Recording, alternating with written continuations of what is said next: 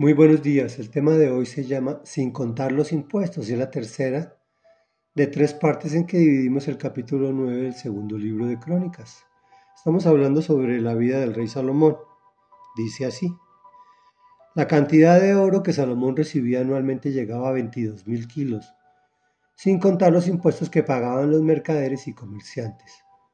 También los reyes de Arabia y los gobernadores del país le llevaban oro y plata a Salomón el rey Salomón hizo 200 escudos grandes de oro batido, en cada uno de los cuales se emplearon 6 kilos y medio de oro.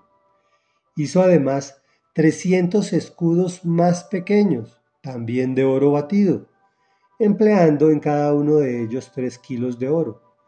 Estos escudos los puso el rey en el palacio llamado Bosque del Líbano.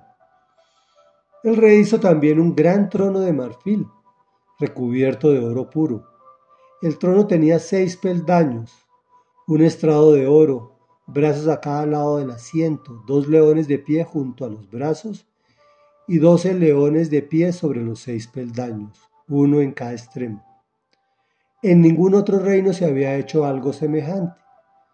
Todas las copas del rey Salomón y toda la vajilla del palacio, bosque del Líbano, era de oro puro nada estaba hecho de plata, pues en tiempos de Salomón la plata era poco apreciada.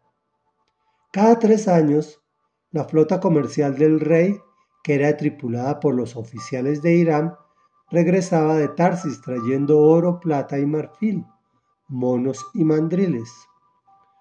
Recapitulemos. La palabra de Dios dice que el que no trabaja, que tampoco coma. Sin embargo, tenemos en Colombia un candidato a la presidencia que dice que se puede vivir sin trabajar, quitándole sus posesiones a los ricos y entregándoselas a los que no trabajan. El Señor Jesús también dijo que los pobres siempre lo tendrán. Esto indicándonos que debemos ser generosos con ellos, pero no sosteniendo un sistema de vagancia.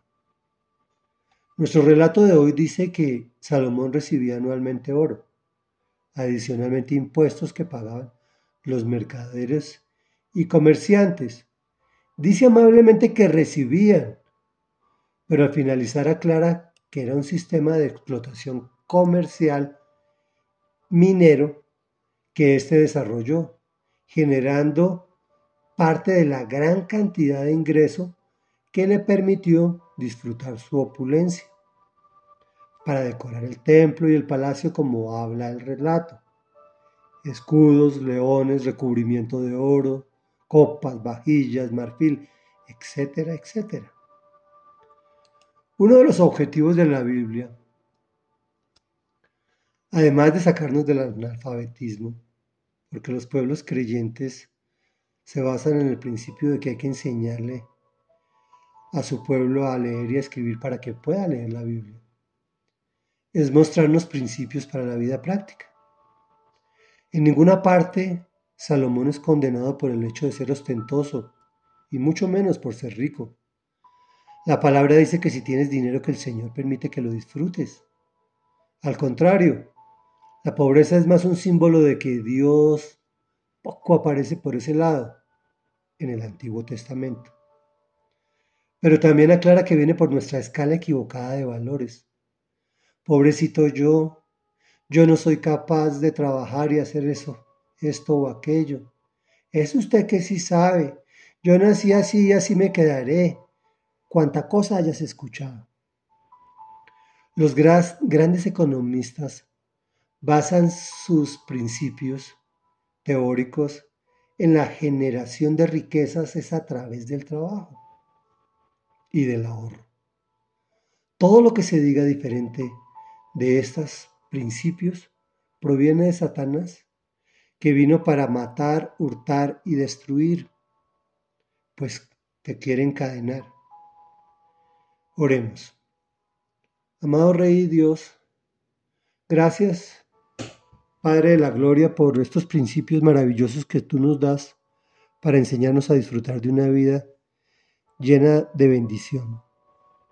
Reconocemos, Señor, que cualquier riqueza que no venga soportada en un trabajo honesto y esforzado no proviene de ti, Señor. Y queremos agradarte y vivir vidas que reflejen tu presencia en ellas. Te damos gracias por enseñarnos que el trabajo es importante. El trabajo hoy en día también proviene del estudio, del conocimiento, de tu palabra, del conocimiento de carreras seculares, Señor, y de oficios legales establecidos. Gracias por ese trabajo que hizo tu Hijo Jesucristo. Al venir y trabajar con los mismos recursos que tú nos diste a nosotros para abrirnos un camino maravilloso, para una vida productiva en esta tierra y una vida eterna en el cielo junto a ti. En el nombre de este Hijo tuyo maravilloso, Jesús de Nazaret, es que hemos venido hoy a orar a tu presencia. Amén y amén.